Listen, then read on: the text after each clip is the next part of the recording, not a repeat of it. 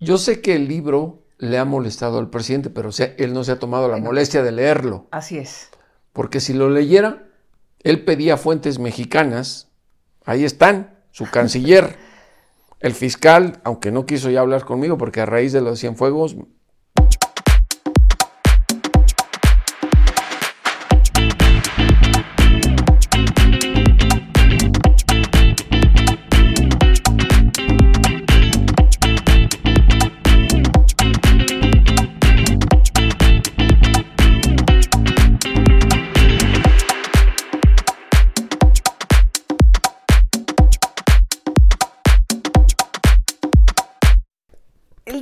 vamos a platicar con un periodista que se dice tecleador, pero es mucho más que eso. Escritor, periodista, colega, eh, corresponsal de Proceso en Washington, seguramente muchos lo han oído decir, por supuesto también en sus propios podcasts.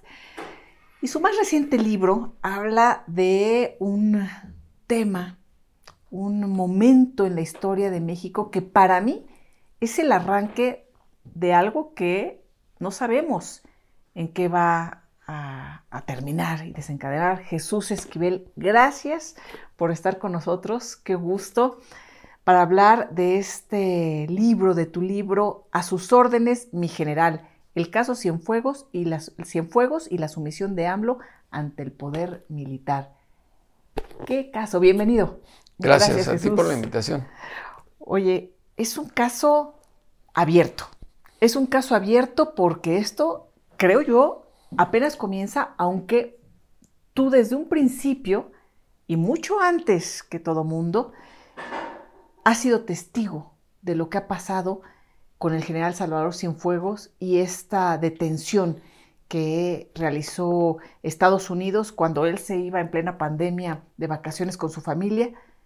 Tú desde antes sabías que lo estaban investigando y no solo eso, avisaste, avisaste porque querías indagar sobre este tema algunas autoridades mexicanas. Sí, eh, pues es suerte de tecleador, ¿no? Que me hayan dado el tip de que había un proceso abierto en contra de alguien muy importante de las Fuerzas Armadas de México, ex integrante de las Fuerzas Armadas, eh, que generó la necesidad de iniciar esa investigación que en Estados Unidos no se podría publicar debido a lo que marcan las leyes de un proceso criminal cerrado, eh, con lo cual pues me llevó a eso, a buscar a funcionarios mexicanos del gobierno del presidente López Obrador para saber si estaban enterados de que lo estaban investigando. Algo? Sí, que fue el fiscal Alejandro Gersmanero, Marcelo Ebrard, el canciller, y Marta Bárcena, que era la embajadora de México en Estados Unidos en ese momento. Eh, ambos, digo, los tres, perdón, eh, me expresaron sorpresa al momento de decirles mm. y obviamente porque se trataba de algo muy delicado. Era el primer general, exsecretario de la Defensa, acusado de un delito grave en los Estados Unidos como es narcotráfico.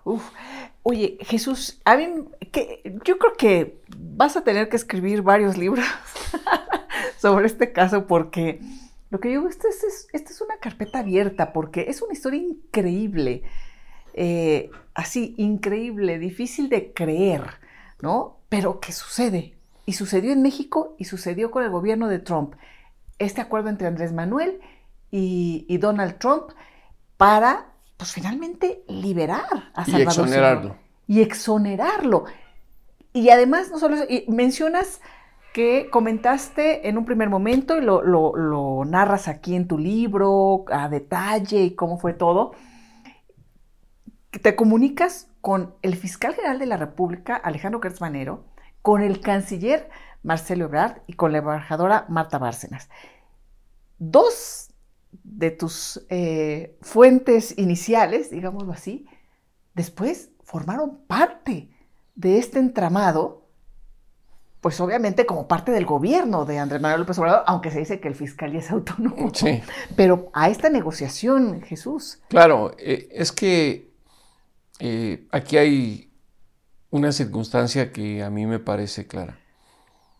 Cuando estaba yo buscando la información para poderlo eh, publicar que ya era en una especie de sociedad o colaboración entre Alan Fowler del periódico The New York Times y yo habíamos hecho un acuerdo y con nuestros jefes de que se iba a publicar si se lograba corroborar al mismo tiempo en la revista Proceso y en el New York Times firmado por ambos.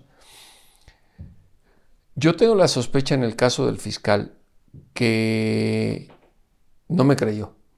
Mm.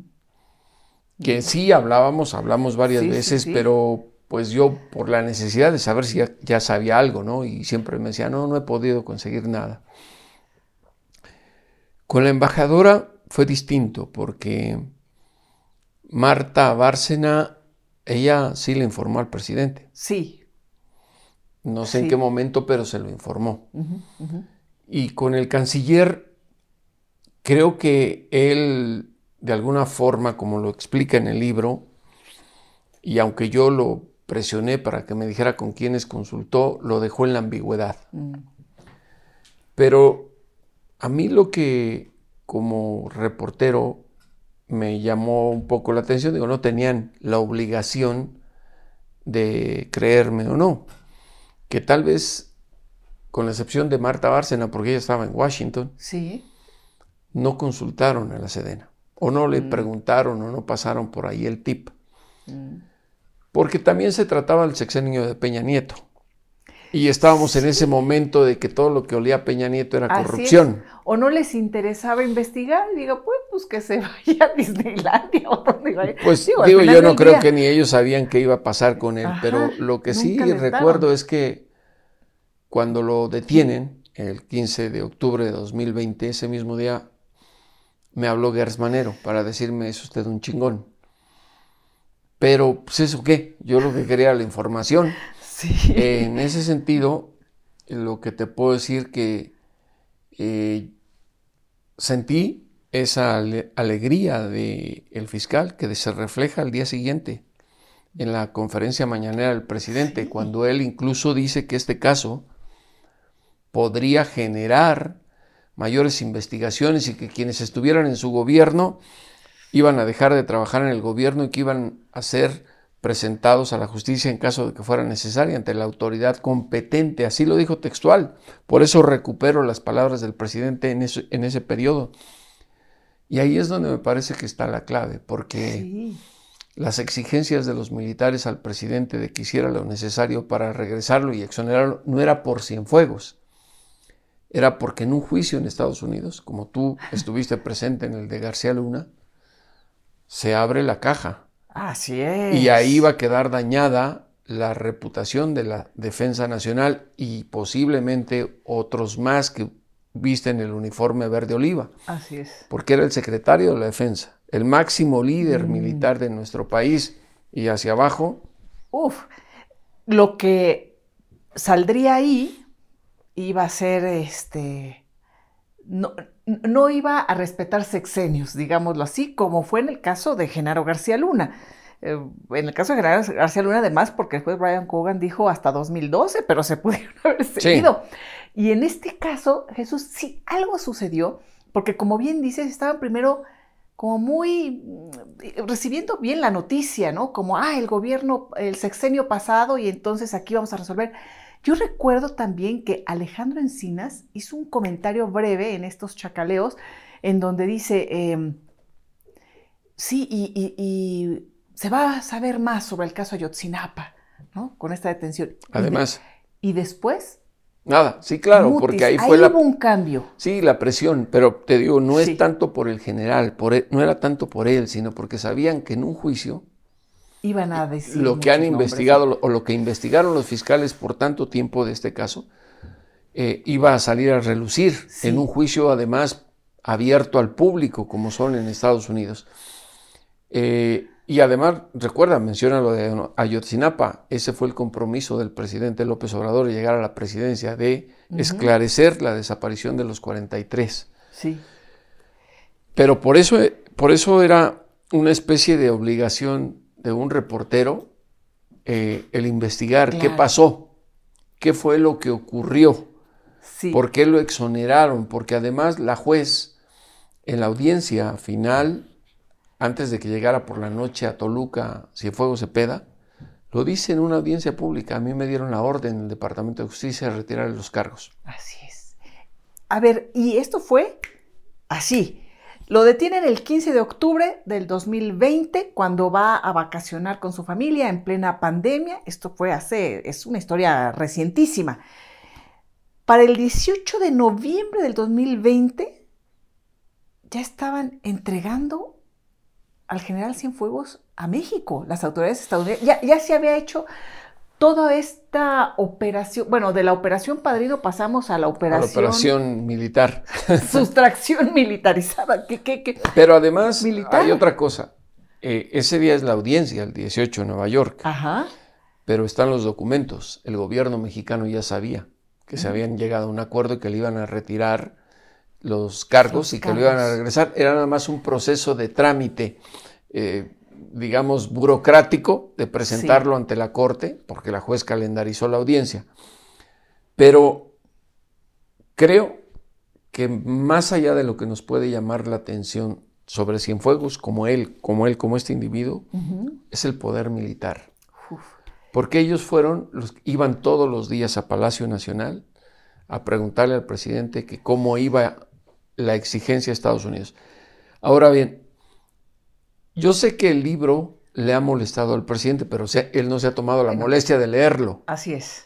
Porque si lo leyera, él pedía fuentes mexicanas, ahí están, su canciller, el fiscal, aunque no quiso ya hablar conmigo, porque a raíz de los Cienfuegos ya no me toma las llamadas y ya me ha, llamado de muchas maneras.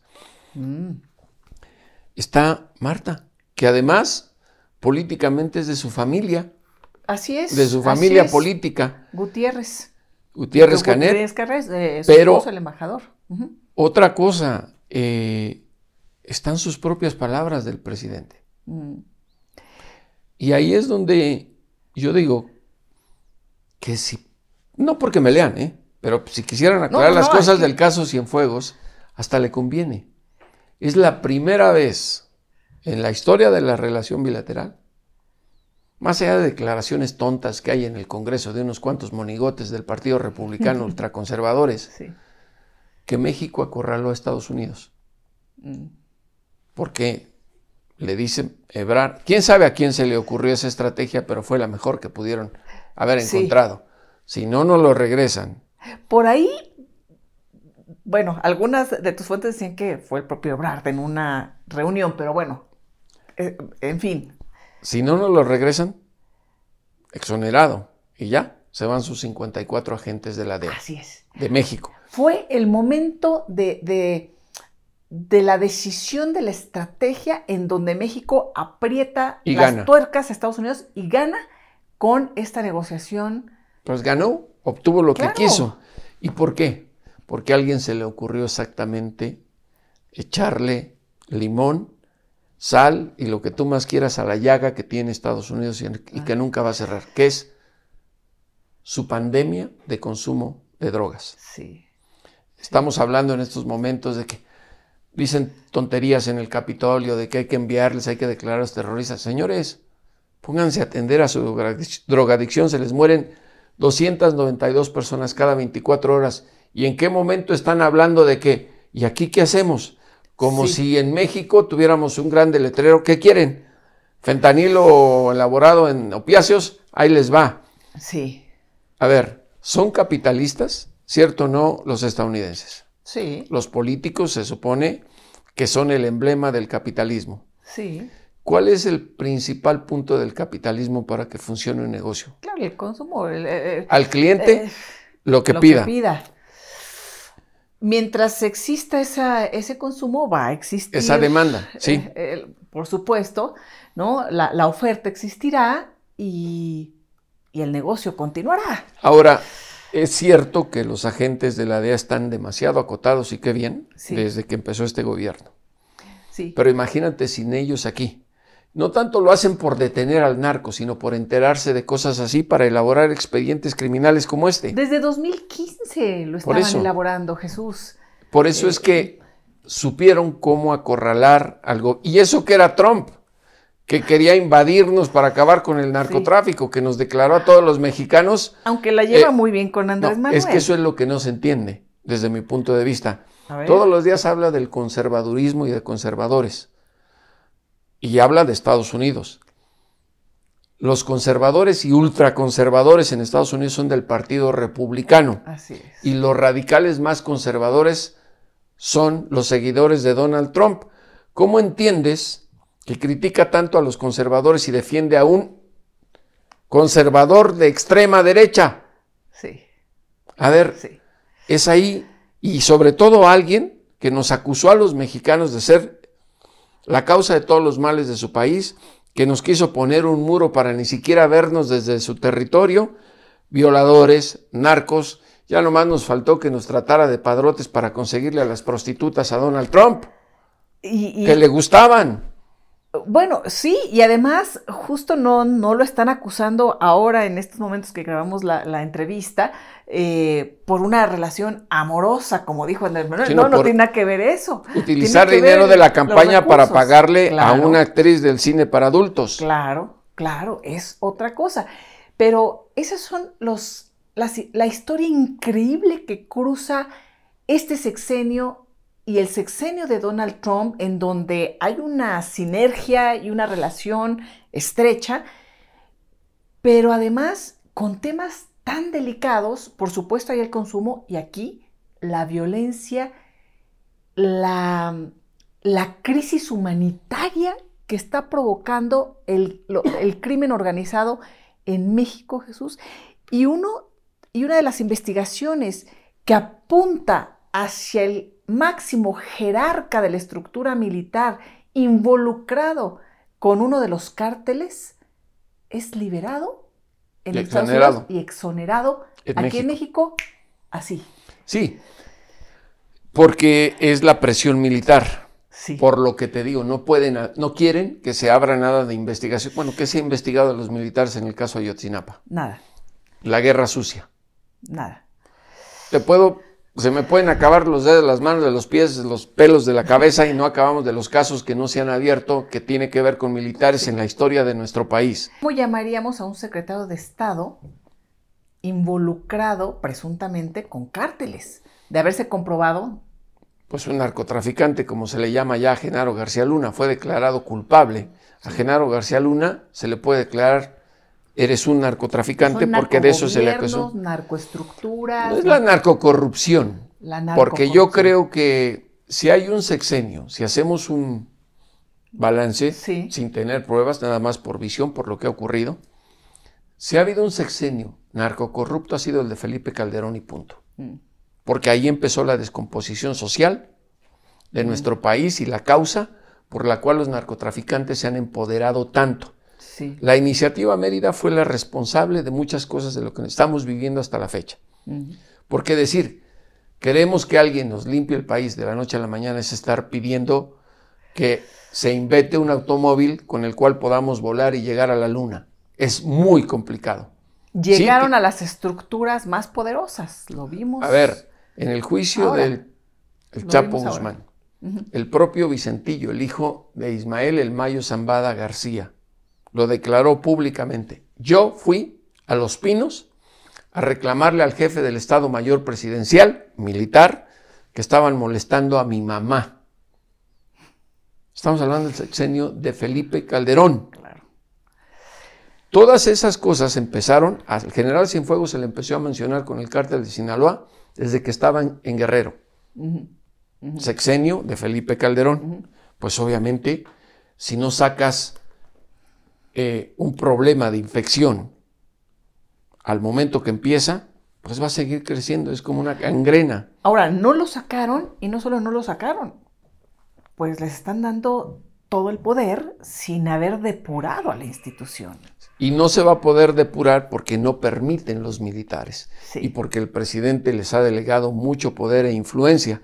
Tan es así que en el libro, a mí eso sí me sorprendió, que cuando estaban las presiones en Palacio Nacional, empresarios se ofrecieron a pagarle los abogados a Cienfuegos en Estados Unidos. Bayeres, mencionas aquí, bueno, ya falleció, totalmente Palacio y totalmente mm, Cienfuegos.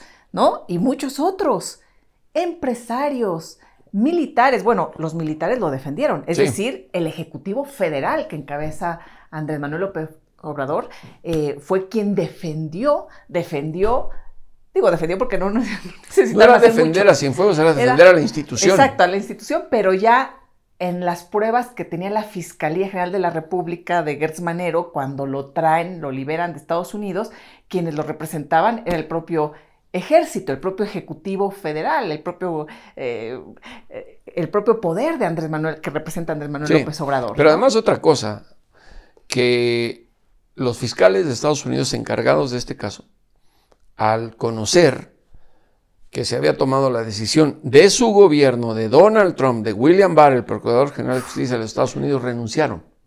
Así es. En protesta. Pero no solo eso, su renuncia tuvo una consecuencia. No le entregaron a México el expediente completo.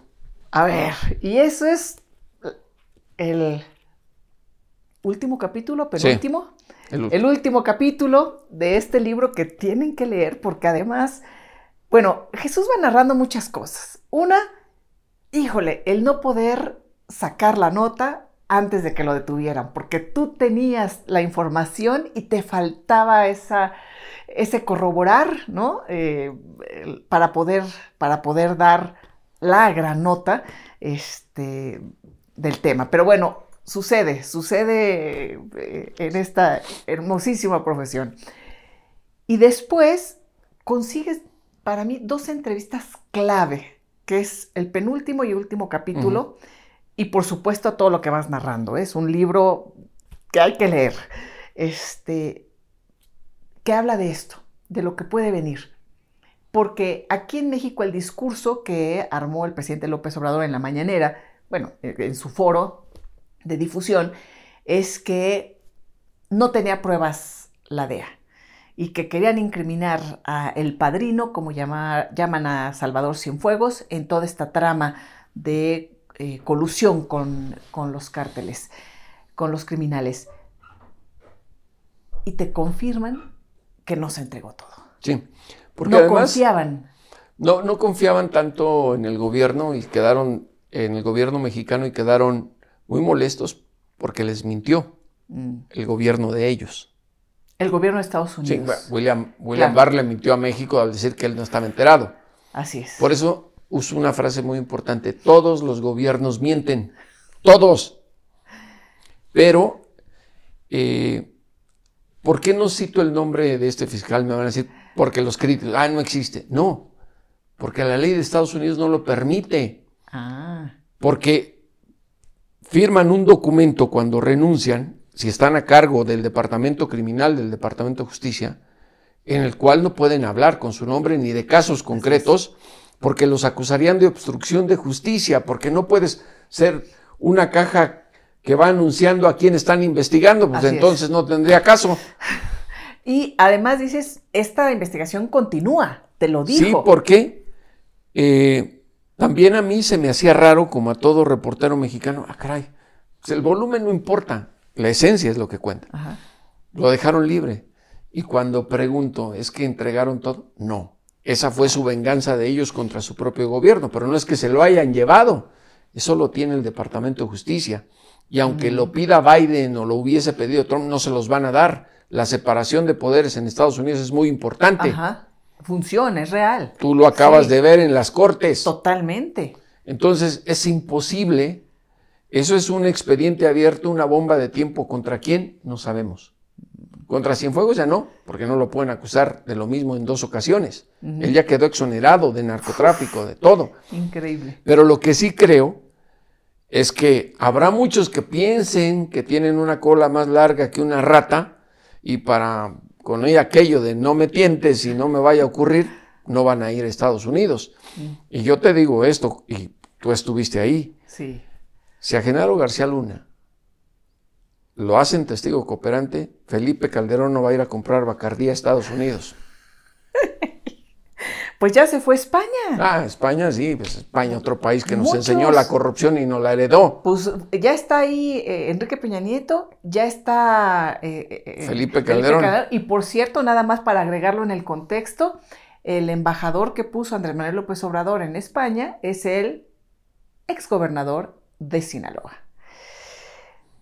Estos enjuagues, Jesús, Eh, que... La política es muy sucia. Muy sucia. La política es muy sucia y eh, tú fuiste testigo, como reportero, de lo que ocurría en esa sala del juez Brian Cogan y tú viste que la familia, Genaro y su familia estaban solos.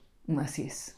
Ya que los, lo declararon culpable, ya sa- salió a hablar Felipe Calderón, se ha de haber tomado una cuba de fundador o qué sé yo, que es un borracho, eh, y hablar. Pero yo quisiera que vaya a comprar Bacardí a Estados Unidos por aquello de no me tientes, Satanás. Sí, sí, no, no, no, no se van a parar ahí. Muchos, Muchos, no se van a no parar sabemos ahí. quiénes, porque no es un expediente abierto, Ajá. pero tú escuchaste tontas implicaciones que hay, hay que, hay que probarlo, que es para eso son las cortes. Sí, sí. Pero muchos van a decir, para que no me llegue a pasar lo del general, prefiero ver Disneylandia desde Netflix. Oye Jesús, y hay tantas historias. Bueno, en este juicio de Genaro García Luna se contaron muchas que dan para ir entendiendo lo que nos pasa, lo que nos pasará. Y por supuesto, además, tú has seguido la del Chapo, eh, las investigaciones que se han hecho de los grandes narcotraficantes. De los grandes casos, digamos. De los grandes casos. Porque Beitia. Aquí te voy a decir algo. a.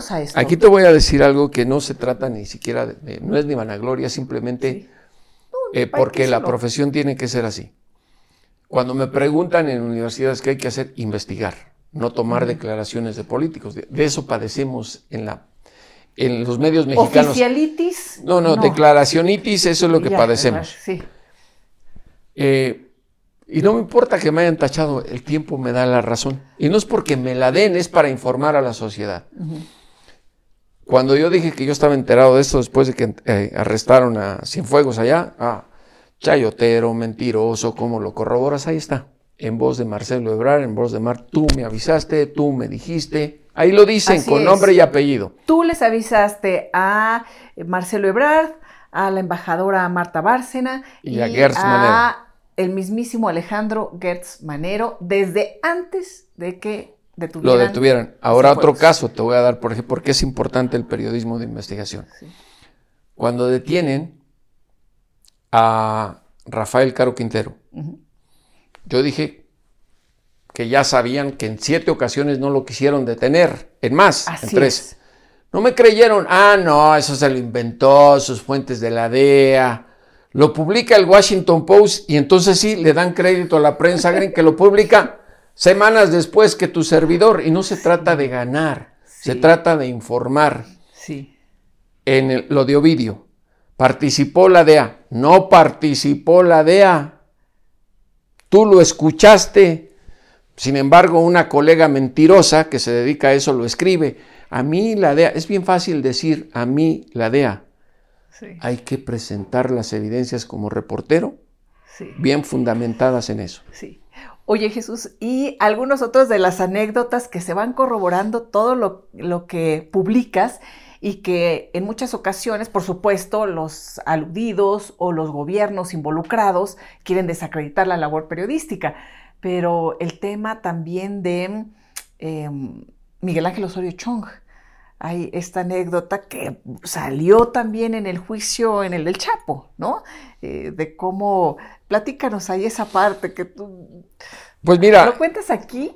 Lo- Sí, ¿verdad? No. ¿En dónde te lo escuché? No recuerdo si, Es si que, lo leí en, eh, en cuando- libro. cuando, eh, antes de que empezara el juicio del Chapo Guzmán, Sí. Yo publiqué en proceso que cuando lo detienen en Mazatlán, los agentes de la DEA y la CIA iban vestidos con el uniforme de la Marina. Es cierto. En, en- Y fue Osorio proceso. Chong a Washington y yo se lo pregunté. Me dijo que no era cierto. Digo, hasta eso, los políticos corruptos y los priistas tenían un colmillo que hacían surcos. No me lo dijo agresivamente, sino de una manera Amables. amable. Que así, en eso sí, Sí. mis respetos sí, para sí, esos sí, sí, muy amable, políticos. como, sí, sí. Y a raíz de eso, no, pues Jesús se lo inventó, eh, una mentira. Yo hasta publiqué que se iba a agarrar a tiros la Policía Federal con el almirante, que se me fue el nombre, el de apellido asiático, que salió mencionado en el juicio de Genaro García Luna, cuando tenían detenido ya a bordo en el avión al Chapo, pues porque me lo contó quien se iba a agarrar a tiros con él, quien capturó al, al Chapo. Así es, así es. ¿Qué ocurre? Por eso te digo, el tiempo da la razón y hay que investigar. Se lleva a cabo el juicio del Chapo, Víctor Vázquez, el agente de la DEA que llegó presumiendo, yo lo anduve siguiendo, presenta sus videos y sus fotos de que iba vestido, de marino mexicano, portando un rifle automático, una pistola, y yo nada más dije, no, que no. no, que no, pistolita, no, que no tomas pistolita. Oye, Jesús. Y ahora en el, en el juicio de, de García Luna, también describe eh, el grande cómo van disfrazados de AFI, con los uniformes de la AFI para detener al rey Zambada, al hermano de, Ismael el Mayo Zambada. El Mayo Zambada, en donde se cuelgan todas las medallas, siempre los gobiernos en turno, y en este caso García Luna y Felipe Calderón, y eran pugnas entre los mismos criminales que tenían totalmente sobornados a los funcionarios y cooperando con eh, ellos. Yo me sentía orgulloso de trabajar en proceso, porque en ese juicio del Chapo Guzmán y en este de Genaro García Luna, ¿qué, medio mexicano mencionaron para bien, a diferencia del Universal? A proceso, las investigaciones que hemos hecho en proceso. Así es. ¿Cuál fue el reportaje que la defensa no quiso que presentaran como evidencia de proceso?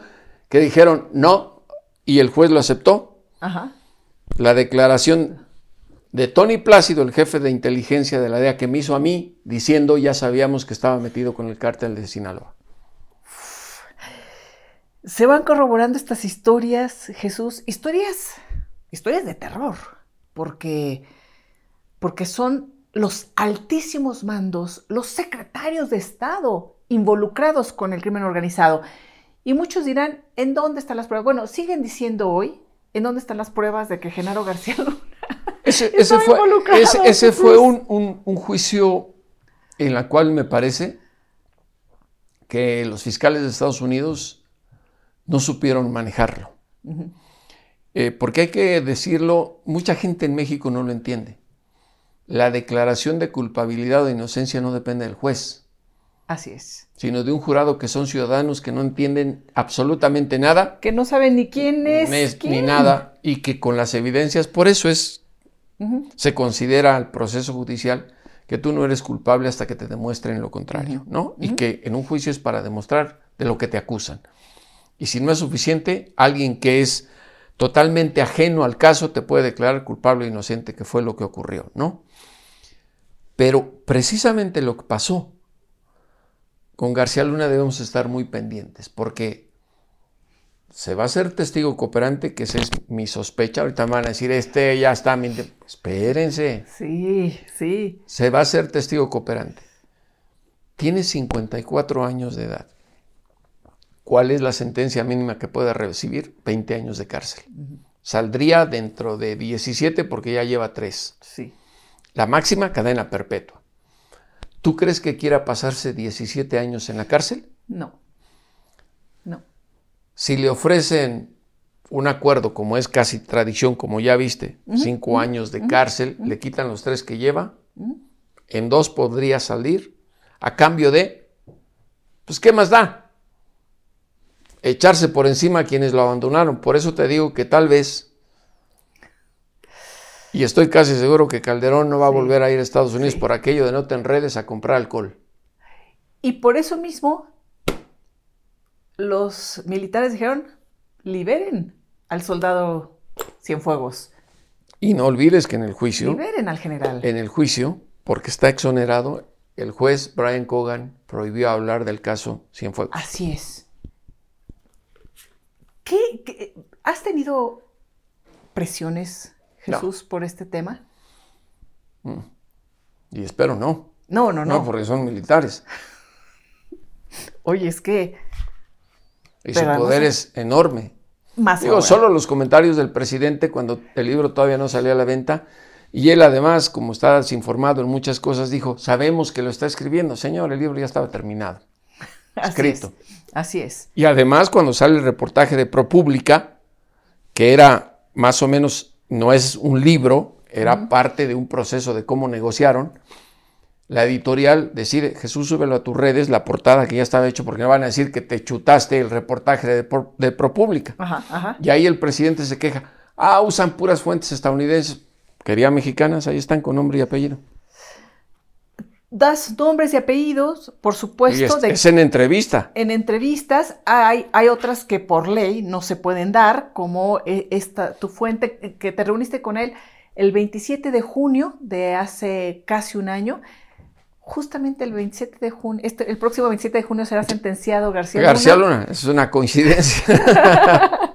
Coincidencias de, de la vida, pero todo se ha dado muy rápido, Jesús. Estamos hablando de una historia, esta de la liberación durante la pandemia, que para muchos podemos hacer referencia a qué estábamos haciendo eh, cuando estaban deteniendo al general Cienfuegos, qué estábamos haciendo cuando lo exoneraron, qué estábamos haciendo hace un año, el 27 de junio, que te reuni- reuniste con esta fuente en donde confirmas que no se entregó todo expediente y que sigue abierta la investigación de todo este tremendo caso en donde están los más altos funcionarios involucrados con el crimen organizado en México. Ver, y ahora otra cosa, hay Sí. una fuente que no cito mexicana que me que habla de cómo iban los militares. A los que están en el gobierno, a los que son periodistas, no les va a ser difícil saber quién es. Yo no lo voy a decir porque yo voy a cumplir el acuerdo, Sí. pero pues cualquiera lo puede deducir. que esta es una historia abierta. Jesús, eh, hace, eh, para mí muy poco, 2015, comenzó, pues, ahora sí que sin querer queriendo, la Y investigación. porque fue una investigación en Estados Unidos. Fue una investigación en Estados Unidos como, como, pues, como las que hemos conocido de los grandes capos, porque aquí en México no pasa nada. Pero en ese caso estaban investigando un tema de lavado de dinero Sí, y no tenía nada que ver con el general. con el general, pero descubre, Sule- Sale el nombre 2015 sale el nombre del general Cienfuegos en esta investigación que estaban haciendo Roboti, Sí. ¿verdad? Eh, sobre Lavado de de dinero. dinero. con este cártel del H2 ligado al cártel de Sinaloa y sale el nombre del general Cienfuegos. y ahí quién sabe qué otros nombres saldrían, porque no sabemos. No Están en, sabemos. en diferentes expedientes, encauzamientos. Mm, Ni cuántos saldrán, porque esto lleva tiempo. Sí, sí. Esto lleva tiempo. No, 2015 comenzaron, tuvieron un primer intento de detención, lo comentas aquí también, ¿verdad? Pero el general no fue. No llegó a Estados Unidos y de pronto llega en este viaje a Disneylandia, ¿no? Van ahí a Anaheim. con su Porque además ese tipo de cosas no pasan por el procurador. Le tienen que informar al Procurador General de Justicia, obviamente. Pero quien lleva todo eso es Donahue, que es un fiscal. Ah, Entonces, eh, no están ni obligados. La gente piensa que es todo como aquí en México, los mexicanos. ¿no? ajá, ajá. Si el presidente lo dice, y he llegado a escuchar comentarios, era el tema electoral en Estados Unidos Cienfuegos. Por favor, No, no, no. ¿quién carabinas va a saber en Estados Unidos quién es Cienfuegos? ¿Y en qué le iba a ayudar a la campaña proselitista de Donald Trump? Nada, Donald Trump, cuando dijera todos los mexicanos son corruptos, eso le favorece. Sí. Biden, por favor, es, eso es ignorancia. Oye, Jesús, pero por supuesto estuvo metidísimo en la negociación William Barr, que era el fiscal, el fiscal de Donald Trump, con él negoció. Estuvieron eh, involucradísimos, eh, el fiscal de México le tocaba como su par eh, Y Marcelo, y Marcelo Ebrard. ¿Qué, qué, qué piensas ahora al escuchar las declaraciones, por ejemplo, de William Barr, en donde dices que, ¿no? que, que eh, el gobierno de Andrés Manuel está metido en el narcotráfico, en el crimen le organizado y todo? Pues es muy mentiroso.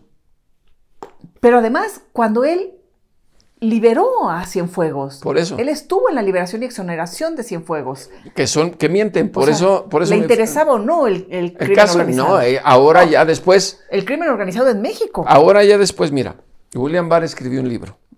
¿sí? Yo le pedí entrevista y me la negó. Sí. Para este libro. Sí, sí. ¿Qué necesita hacer? ¿Se dan cuenta que el presidente pasa un viento y si lo despeina va a hablar y va a decir que es una conspiración de conservadores. Entonces, él hace crecer a gente. Pues qué bien que me dé publicidad el presidente de México, ¿no? Sí, sí. Y eso es lo que busca. Es como en este caso, lo voy a decir brevemente, de los legisladores estadounidenses, que son un grupo insignificante y ni cuentan, nadie los pela, ni en su distrito, excepto nosotros los mexicanos y algunos medios de comunicación que quieren hacer ruido. Pero de tanto que habla el presidente, se metió el gobernador del estado de Texas, Greg Abbott, porque le conviene para su gente. Entonces, es eso. Sí. ¿Tú crees que William Barr tiene influencia en Estados Unidos? No. además ha de estar ya medio con la cola entre las patas, porque con todo lo que viene de Donald Trump, no sé dónde pueda parar. Entonces, por eso muchos se deslindan. Ahora, la tragedia en México continúa, Jesús. Las historias continúan. Lo poco que hemos conocido lo conocemos gracias a que se hace justicia en Estados Unidos, como el caso de, García Luna, como el caso de Edgar Beitia, que además era sádico el hombre, ¿no? Era tremendo. Eh, lo que hemos escuchado también ahora de él y en su, en su propio juicio. Eh, estas historias de terror van a continuar aquí en nuestro país pues porque la impunidad es de ese tamaño y, el, y la colusión es de ese tamaño. Me parece, criticamos tanto a Estados Unidos, y no estoy defendiendo a Estados Unidos, ojo, estoy diciendo simplemente lo que es, de que dónde están sus narcos, eh, que por qué no paran las armas, que por qué siguen consumiendo tantas drogas, y que tiene razón ese argumento que deberíamos hacernos una autocrítica. ¿Y por qué siguen matando aquí gente los narcos en México? ¿Por qué siguen levantando gentes? ¿Por qué siguen secuestrando? Pues por todo esto, por la corrupción. Deberíamos ser autocríticos también en ese sentido. Porque pareciera que el presidente nada más habla de lo que pasa en otro lado, como si aquí estuviéramos en la plena seguridad. Sí. Y que no se trata de política, sino de acciones. La gente que padece la inseguridad no quiere declaraciones de un presidente, de un gobernador. Quieren que la policía actúe y defienda a la ciudadanía.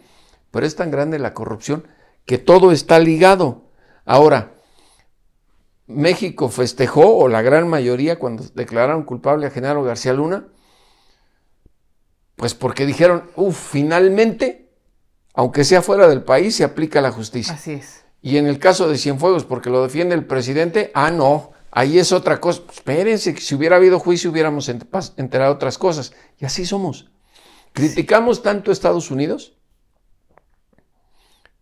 que la mayoría de gente ropa, quisiera, productos, música y todo de dónde es. Sí, de allá. Y sobre ese tema, en relación a cómo festejamos ahora lo de García Luna, eh, bueno, sobre todo lo festejan en el gobierno porque es en otro sexenio y es un sexenio al cual hace referencia y a Andrés Manuel le gusta mucho la propaganda, ¿no? Él, es eh, experto en el tema de comunicación, entonces lo utiliza muy bien, pero ya no quiso utilizar más esto, no, no quiso hablar más de este caso y se metió se metió a un tema que era del sexenio pasado, pero ahora se hizo también... y además, si él quiere y exige tanta justicia, como luego lo dice, ¿por qué no se metió con los expresidentes? Así es. Si tiene tanto poder, que sí lo tiene, y quisiera de verdad que se aplicara y se conociera todo, señor, los 43, el general Cienfuegos, el presidente de la República, Sí, no, no, no, no quieren que se sepa, ¿no? Eh, las estructuras son eh, del crimen han llegado hasta los más altos niveles y continúan, además hay que decirlo, continúan en la... Eh, es más, estas mismas estructuras, son las mismas historias, ¿no? esta historia del general Cienfuegos y la acusación que se le hacía tiene que ver con los mismos capos con los que tenía relación Edgar Beitia, por ejemplo, ¿no? Eh, a lo mejor algunos ya están muertos. son vasos pero, comunicantes. Pero es la misma organización criminal. La misma organización. El tema de García Luna, que vamos a ir conociendo más, hay estructuras que continúan hoy en día. Por eso te decía que en el caso Cienfuegos, ¿por qué la, la, la exigencia de apagarlo? Sí. Porque voy a poner un ejemplo, no es que sea cierto, pero se me ocurre para entenderlo cuando Cienfuegos era el secretario de Defensa, a lo mejor el que ahora es general era un cabo, un capitán. No sabemos si esté manchado o no, pero por eso era importante este juicio para Estados Unidos. Que si, hubiera, si hubiese habido un juicio, como tú ya viste, ahí se presentan lo que tienen, que han investigado, no el encausamiento, pero el encausamiento es nada más como la carátula. El contenido viene en el juicio nos hubiéramos enterado de más cosas, por eso lo cerraron. Y hay una parte muy importante, Jesús, que eh, puntualizas y puntualiza también tu, tu, entrevistado, donde si, si nada más hubiéramos tenido eso, un gran jurado no hubiera aceptado, aceptado claro. que eso arrancara. Es decir, aquí había tela de dónde cortar y había una investigación muy importante que se tendría que haber hecho a fondo y un juicio en donde hubieran salido muchas cosas. No era cualquier detalle, ¿no? Claro, si, si esa investigación no hubiese tenido fundamento, un gran jurado no la acepta, pero además, pues podemos hablar muchas cosas, pero para ver qué tenían o qué tienen, se necesita un juicio. ¿Vas a hacer el libro 2, 3, 4, Jesús, probablemente? No lo sé. con, con, toda esta investigación, con todos estos datos, es una historia que, va a seguir, ¿no? Sí, no, no, eso no lo sé, eso dependerá de muchas cosas, ¿no? Y sobre todo tener las pruebas para evitar, porque hay, hay cosas que se escriben que no tienen fundamento y eso es otra cosa. Sí. Y yo trato de, lo único que tengo es mi reputación y trato de defenderla, aunque en un tiempo me declaren mentiroso, volador, pasan los meses, hasta los años, se corrobora lo que escribí hace mucho tiempo. Sí, sí. Y creo que eso no me interesa que me estén aplaudiendo, no, me interesa informar con veracidad. Pues hay que, hay que leer los, lo que escribes, como siempre, Jesús. Este libro me parece muy importante. Aquí en México es un tema difícil ¿eh? de abordar, el del general Cienfuegos, en este sexenio eh, como en otros, pero además tratándose de las Fuerzas Armadas, es doblemente complicado. Entonces, eh, pues te agradezco además como periodista el que, el que escriba sobre el tema, el que se pueda discutir, el que se pueda informar y el que podamos estar charlando sobre, sobre esto. No, es mi obligación como tecleador. Tecleador. eres más que tecleador, pero es muy bonito. Tecleador. Eres reportero, eres escritor, eres investigador, eres periodista. Hay muy buenos periodistas de investigación en México, eh, mexicanos, en, distintas partes del mundo, en Estados Unidos, en México. Eh, y me gusta además decirlo porque porque en el poder les gusta vapulear, a, los, a los periodistas, ¿no? Los critican, critican a la prensa porque los señalamos. Y sí quiero pues resaltar sobre todo la labor de muchos colegas, como todos los gremios hay de todo, ¿no? Pero en México se hace periodismo de investigación importante. Si no se hiciera, ¿por qué crees que me buscaron los fiscales? Gracias, Jesús. Gracias a ti. ¿Quién más no va a poder ir a Estados Unidos? Calderón pues no. Oye, ya invitaron a Bartlett. ¿Va a poder ir a... ¿Se va a animar Bartlett a ir a Estados Unidos? No lo sé. El general Cienfuegos raro. Bueno, él ya podría. Ya él ya puede, está exonerado, pero no creo que. No va a querer. Muchos no se van a parar por allá. Seguramente. Gracias, querido Jesús. No, gracias a ti. Gracias por acompañarnos. Y vamos a dar seguimiento, ¿eh? porque esto, esto es una bomba de tiempo. Gracias.